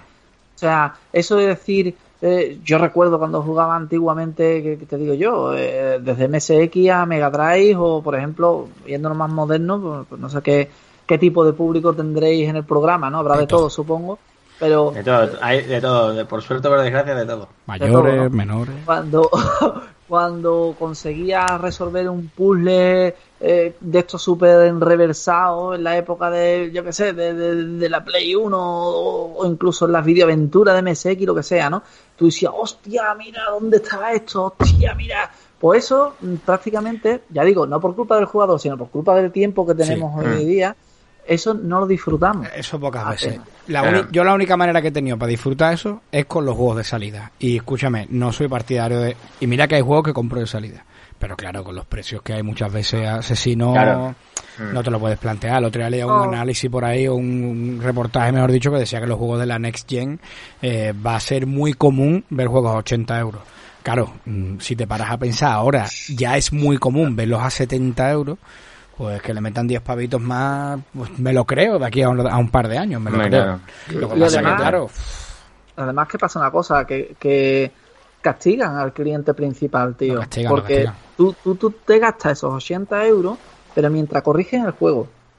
Es que si el parche de salida, que Eh, si y, después, un después, DLC, y después un DLC de no sé qué historia. eh, y después, a lo mejor en tres meses, el juego está a la mitad de precio y el que se lo compra por la mitad de lo que tú te has gastado se lleva el juego niquelado. te lo pongo peor. Tú esperas, esperas, a ver, 8 meses, no tienes que esperar más. Y de repente te Mm. sale la Game of the Year Edition, o te sale la, la con todos los DLC, La- o te sale el la corte del Ultimate, director. o no sé qué. O la Ultimate, dices tú, tío, he hecho el idiota. Lo compré de salida, gasté más pasta y ahora vale la mitad con todo. con todo. Pasa, pasa, pasa. Pasa mucho, Claro. tío. Pero, Pero sí también que es verdad- verdad que hay mucha gente, ¿no? Muchos jugadores que, que, que necesitan comprarse el juego de salida y que viven de, Claro. de nada más que del juego de salir el primer día y que después en el, en el tiempo entre que sale un juego y otro, a lo mejor no juegan a nada. No, no, es más. Porque viven solamente en, en, el, en el lanzamiento, tío. Y yo te pongo un ejemplo, me pasó con Skyrim. Skyrim yo estaba loco porque saliera. Me lo compré la noche que salió, le metí 120 Está bien. horas, me lo pasé, lo terminé y ahí se quedó. Y no volví a tocarlo. O sea, y no, no por otra, sino porque una de las cosas que me gustó mucho de Skyrim, como de otros juegos más, más recientes, porque ya lo he comentado otras veces, ¿no? Estuve muchos años jugando a World of Warcraft y demás, toqué muy, muy pocos juegos y es verdad que desde que empezamos el, el blog, bueno, pues ahora estoy otra vez fuerte jugando juegos single y demás, ¿vale? Pero durante unos años estuve en stand-by, por llamarlo de alguna manera, ¿no? Y, y ¿sabes qué pasa? Que, bueno, es más, creo que el, el año más fuerte mío de videojuegos ha sido el año pasado y este es los, más años, los años más fuertes, ahora estoy como un niño chico, a ver, y, me loco. y este puede, y este puede ser probablemente peor que el anterior. Este, este es mucho peor que el anterior, pero vamos, porque estoy jugando juegos muy largos. Entonces, por un lado o por otro, tú dices, ¿es, es peor que el anterior? Sí, peor porque llevo menos juegos, pero es que el juego más tonto que me he jugado tiene 30 horas. Entonces, claro, te Claro. pones a mirar y... Pero bueno, a, a lo que te iba, ¿no? Con, con juegos como el Skyrim, me pasó con el Thimbleweed Park, que lo compré de salida, lo estaba súper esperando, tío, de los creadores de Monkey Island, loquito por jugarlo. Eh, me pasó con el Final 7 Remake, me ha pasado recientemente con el de la Hojas 2, ¿no? Que lo- también lo pillé de salida. Y también te digo que esa parte de comprarte juegos de salida y vivir en las redes sociales, todo lo que se crea, también es, creo que es parte del mundo de los videojuegos hoy en día, Sí, ¿vale? Parte, parte Cuida- del espectáculo. Cuidado, ¿eh? Que cuando no te interesa porque no vas a comprarte juego de salida, es una mierda, ¿vale? Cuando tú dices que yo este juego lo voy a jugar, pero no, no, no me vale los 70 pavos que, que... O bueno, como en mi caso, que me he comprado el Tsushima el tercer día que salió, por H o por B, me he ido de vacaciones, bla, bla, bla, patatín, y ahí está la estantería. No lo podido tocar, que mi intención era jugarlo del tirón. ¿Qué pasa? He visto 200.000 screenshots. He escuchado que en modo fotos la polla. He visto algunas imágenes. He visto algún vídeo incluso de estos sin querer, porque los ves sin querer, sobre Mm. cómo son algunos bosses. He visto un poquito de la historia. Claro, vas viendo algunas cosas y ya no es lo mismo, ¿sabes? Entonces, creo que el- la única manera de, como tú dices, tener esa sensación de, yo recuerdo cuando jugué el Día del Tentáculo, que cada vez que daba un avance nuevo, llamaba a mi primo Joaquín, que vivía en Espartina, y yo, Quinito, he hecho esto, mm, tienes que usar la bola de bolo con los tentáculos, ¿qué dice? ¿Qué dice? Que yo voy corriendo. Y ahora estábamos otra vez cuatro o cinco días hasta que otro daba un avance y llamaba al otro, ¿no? Eso hoy en día está perdido. Completamente, completamente, porque además lo que tú decías antes, nos atrancamos más de media hora y ya vamos a ver cómo es. O sea, por dónde le meto mano, ¿no? Y por eso, otras veces lo hemos comentado en el, en el podcast, nosotros pensamos, tenemos la, la, la idea o la creencia de que hoy en día los juegos se hacen para ser terminados, más que para, más que para plantearle un reto a alguien, es una experiencia audiovisual. Creo que por eso Claro. además va unido a lo que te decía antes de, de los eventos, ¿no? Tú vas al E3 y si no llevas algo audiovisual que ver, a la gente, bueno, lo, de momento no saben si lo aceptan o no. Mira, este es el juego, trae una captura de pantalla y hace la gente así. Hostia, de puta madre, mira, gráficamente es la polla, no sé qué. Necesitan el audiovisual. Ahora, después que pasa, que sale el juego, la mecánica no es como te esperabas, el muñeco no salta y hay cosas que dices tú, madre mía. Yo, es que yo, yo soy partidario de que todos los juegos que vayan a eventos tienen que tener un gameplay. De verdad. Ya lo- Claro, que, Por ejemplo, el anuncio de Fable, ¿no? De por Fable. ejemplo, por ejemplo. El anuncio es un trailer que no, que no te dice nada, que es divertido, que se ve en gráfico, pero que no tiene nada que ver probablemente con lo que vaya a salir. Lo único importante al final es que pone al final Fable. ¿Cuál ha sido, está. cuál ha sido el juego que ¿Tiene algo enseñaron? que ver con el juego? Nada. ¿Cuál ha sido, Adri, el juego que enseñaron que dijeron está en una fase temprana de la preproducción? AOV. ¿Eso qué significa? Eso no significa nada. Eso que ca- Significa, hola, estamos Eso, trabajando en esto. eso, eso significa que se han llamado y han dicho, y yo hacemos este juego y hay otro, venga del tirón, ya está. En una fase pre, en una fase temprana de la preproducción. ¿Qué me estás contando? O sea, no tenéis ni... Y va y lo presenta en un evento como el, el, el Xbox Showcase. Y yo, pero... No sé, entonces al final la gente se queda con esas cosas, ¿no? Fa- el Fable, tío. ¿Tú crees que el Fable va a recuperar el espíritu de los Fables antiguos? Yo lo veo muy complicado, tío. No sé, lo, lo veo, lo veo muy complicado, ¿no? Que, oye, que está súper guay, que siga en el mundo, que salga. Soy partidario de esas cosas. Pero que a lo mejor hay gente que en su cabeza está esperando el Fable 3 o el Fable 2, ¿sabes? Y dudo mucho que eso sea lo que se vayan a encontrar. Claro. No lo sé, ¿eh? No lo sé. Ah, yo estoy totalmente de acuerdo contigo. eh, totalmente de acuerdo contigo en que los juegos están hechos para que se terminen, ¿sabes? O sea, hoy en día los juegos están hechos para, venga, eh, te sacamos un juego y queremos que te lo termines para que te compres el siguiente. Claro, ¿sabes? para darte el DLC. O sea, es que comercialmente, si no eres de ese pensamiento, no le interesas a la industria, ¿sabes? claro. O sea, eres un jugador pasivo, o como se suele decir, un, eh, un jugador de estos casual, ¿no? Casual play. Eh, la industria lo que quiere es que vayas con ella cogida de la mano, ¿sabes? O sea, ahora te vamos a sacar unas consolas nuevas. Eh, sí, el 80% de los juegos van a ser indie, que se podría mover esos juegos indie hasta en una Play 2, pero da igual, te tienes que comprar la consola nueva, porque si no, no lo vas a poder jugar, no lo vas a poder disfrutar, no vas a poder hablar de ellos en tu programa, no vas a poder, que es de eso también hay sería otra conversación aparte, ¿no? Hombre. Que hay un meneo muy grande en el mundo de los videojuegos de cara a las redes, hay- de cara a las redes, hay mucha gente que se compra juegos que también es otra manera de disfrutarlo, como dijiste antes, eh, el videojuego yo antiguamente lo disfrutaba desde el ritual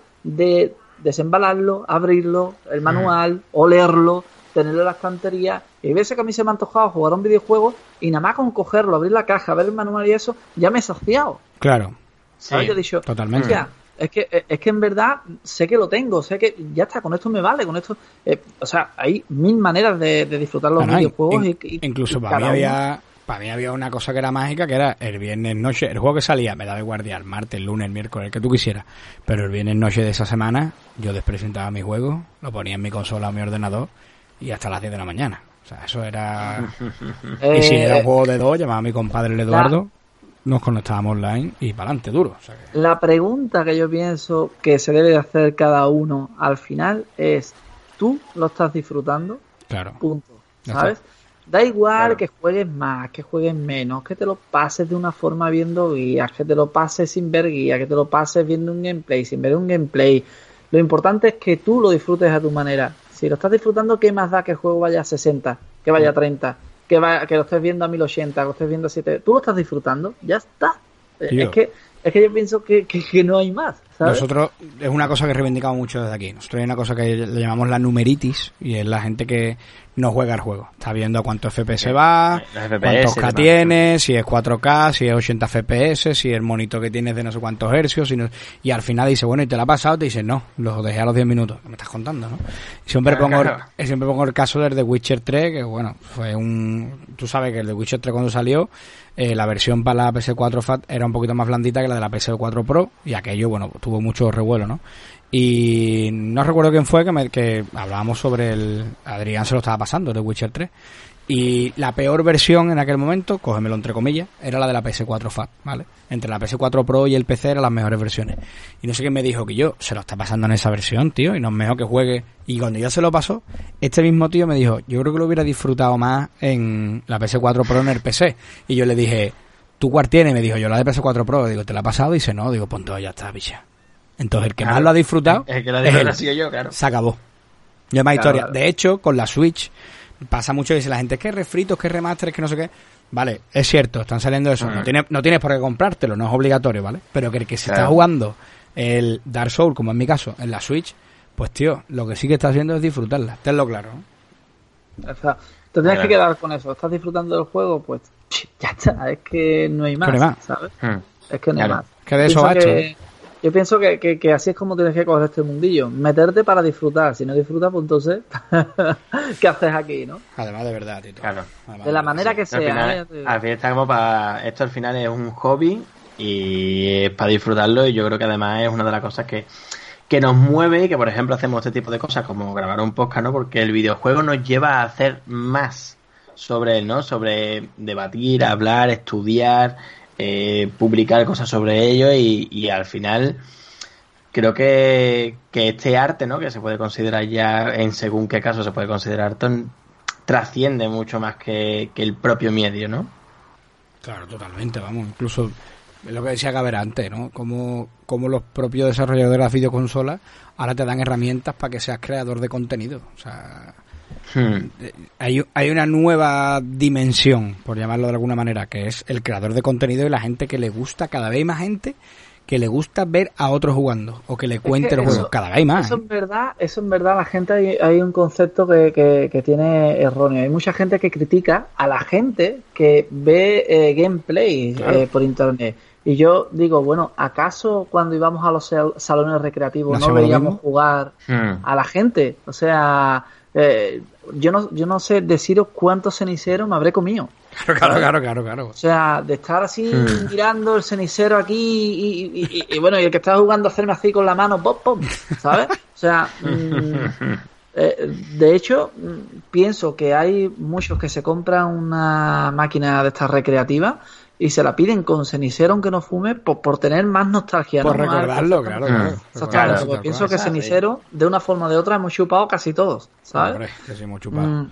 Y nos Entonces- los dedos. Y, y, y calambrazo. Calambrazo. Calambrazo, calambrazo. Calambrazo Y- bueno, y yo recuerdo de llamar a, a, a todos los colegas porque uno tenía el récord y el récord duraba hasta que se apagaba la máquina. Claro, claro, es verdad. Mira verdad, el récord Claro. conseguido y van todos los coleguillas a ver eh, eh, el récord, ¿sabes?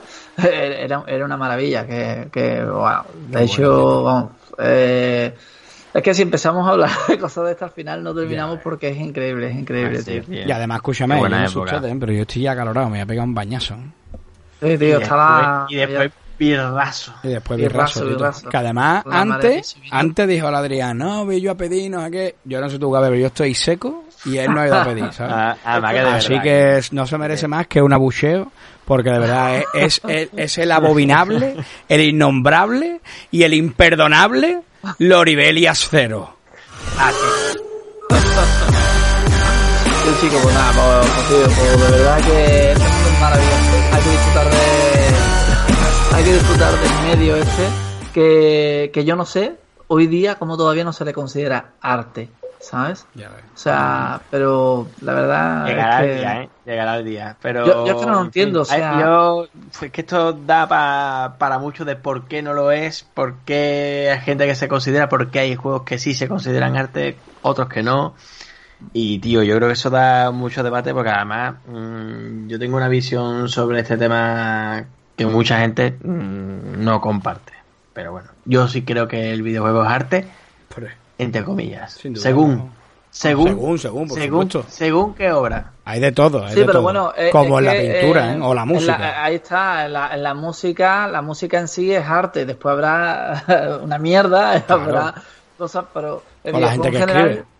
Yo, yo sí lo considero arte, entre otras cosas, porque al final, eh, aun siendo un medio bastardo que, que- que- está compuesto de otros medios, como por ejemplo el videojuego tiene música, no todos, antiguamente no había música los videojuegos, pero bueno, eh, el cine también es un medio bastardo. O sea, el cine tiene el música. Este. Eh, El cine tiene música, eh, de- también viene de la literatura, eh, tiene eh, fotografía, o sea, son medios bastardos al final. ¿Por qué el cine es arte y esto no? Cuando el videojuego te da algo que no te da el cine, que es la interacción, ¿sabes? O sea, tú en el cine te pones a ver una película, la ves y ya. Eh, no puedes, digamos, interceder en ella más que pausarla, Claro. darle para adelante, para atrás o pararla. Ya está. Pero un videojuego, ya, y sobre todo hoy día, ¿vale? Como estaba diciendo, hoy día mm, el 90% de un juego prácticamente es una película, porque Hmm. de hecho las películas se hacen con tecnología de videojuego prácticamente. Hoy muchas veces me he ido a ver cine, a ver una película y parecía que estaba viendo un videojuego, ¿sabes? Entonces, eh, el videojuego tiene algo más para mí que el cine, que es que no solo te cuenta una historia, sino que te hace partícipe de ella desde, tu, desde tus acciones. Te permite Desde- vivirla, claro. De hecho, hay casos tan serios como el Heavy Rain, que, que tienes que matar a otra persona y te da cuatro segundos para decidir si lo matas o no y, y, y sudas en cuatro segundos. Pero vamos, escúchame, a mí es un tema que me gusta mucho. Creo que deberíamos, además, apuntarnos como, como NC, que son unos especiales que hacemos, Gaber, en el podcast. Y, tío, te invito a que cuando lo, lo vayamos a grabar te vengas con nosotros, tío, y, Ah, y- coño, hostia.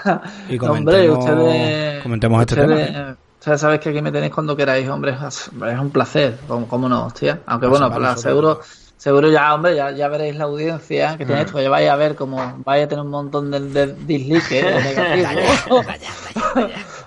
a ver, cuéntanos un poquito dónde puede la gente escucharte y seguirte. Sí. Sí, mira, eh, pues en las tres piedras, en, al final a la derecha, eh, eh, hay unas luces de neón. no, hombre. No, hombre, yo ahora prácticamente estoy en Twitch. ¿sabes? Estoy en Twitch, el canal es Gaber77, ya está, no hay más. Gaber77, pues es de 77, ¿vale? Y, ya está. Eh, subo vídeo también a YouTube, el canal es Gaber, Gaber77, pues, ya está. Y, pero más que nada estoy, estoy en Twitch ahora, no, no le doy más vuelta al coco porque ya te digo, estoy en Twitch, hago directo. De hecho, ahora cuando termine de grabar con vosotros, me tomaré un piquislabi por aquí, en el chiringuito este de la playa, y empezaré a empezaré a, a emitir. Que estoy jugando ahora a los Odyssey de... Ah, mira, pues yo, pensaba que la acababas de terminar, pensaba que acababas de terminar los Odyssey. No, no, el que has terminado es Dark Souls, ¿no? No, estoy alternando. Un ah, día juego Dark Souls y otro los Odyssey, así, alternando. El los Odyssey ya me lo terminé en su día y ahora estoy con el Dark Souls, que ese no me lo he terminado, pero mi manera de disfrutarlo, mi manera, porque es un juego que yo nunca hubiese jugado por mi cuenta, ¿vale? Mi, mi manera de disfrutarlo es así, con la gente, que la gente me vaya dando pistas, que la gente, ¿sabes? Eh, y la verdad que lo estoy disfrutando mucho, tío, porque es que si no, yo te digo que ese juego casi seguro lo hubiese abandonado. Te entiendo, eh, te entiendo. Yo me lo estoy pasando muy bien con él, eh, pero, pero entiendo lo que dice además hace poco la verdad con Adrián.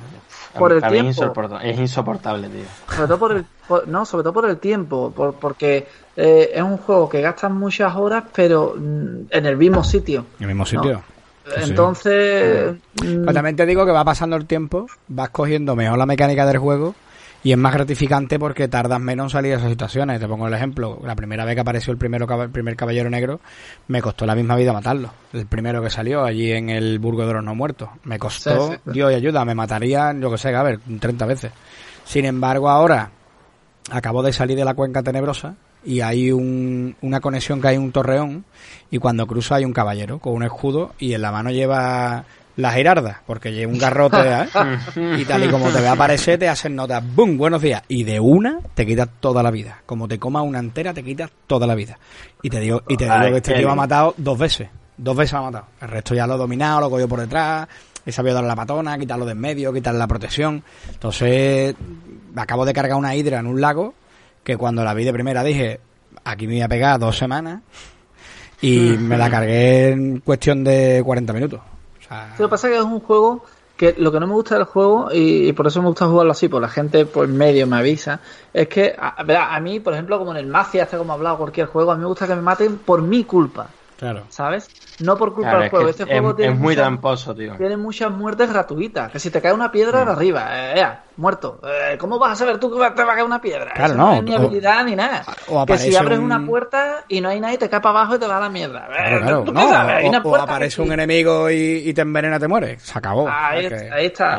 Es cruel, es cruel. Que es muy, es muy tramposo. Lo que pasa es que si veis la gente que lo juega, todo el mundo habla de la primera partida, la segunda vuelta, la primera vuelta y dice, madre mía, pero pero hay gente que tiene ganas de pasárselo más veces. Eh, ahí entramos en el tiempo. Yo no tengo tiempo para echarle tres vueltas a un juego, tío. Con lo que tengo por jugar todavía. Si hay juegos de MSX que todavía tengo ganas de jugar y no he jugado.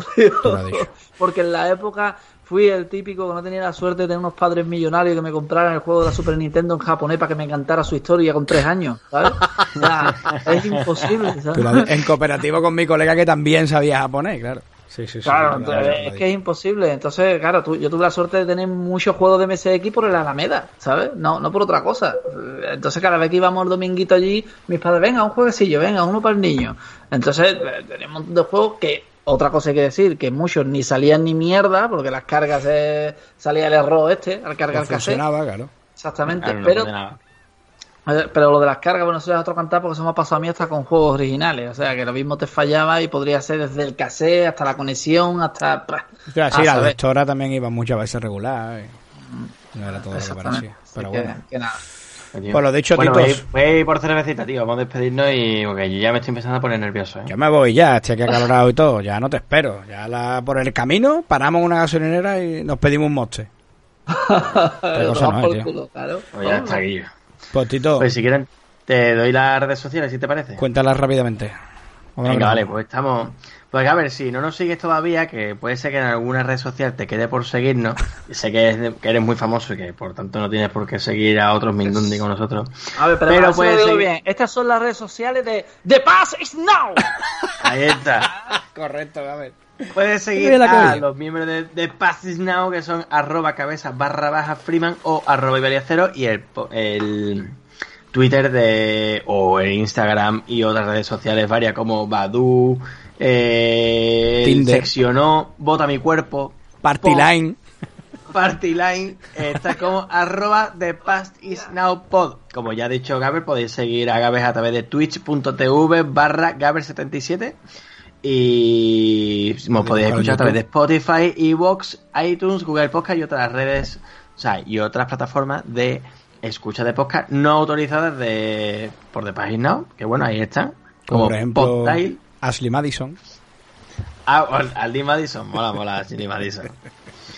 Y, Y nada nada, que si te ha gustado el programita, pues que nos dé un like, suscribirse al canal de, de Gabes y por supuesto comentario que últimamente el Becarius está un poco repartiendo una de cal y una de arena. Vamos a Está on dejarlo. ahí. fire. Está on fire el muchacho. Así que nada, lo dicho. Dependiendo a la hora en la que nos esté escuchando, buenos días, buenas tardes o buenas noches y nos vemos pronto.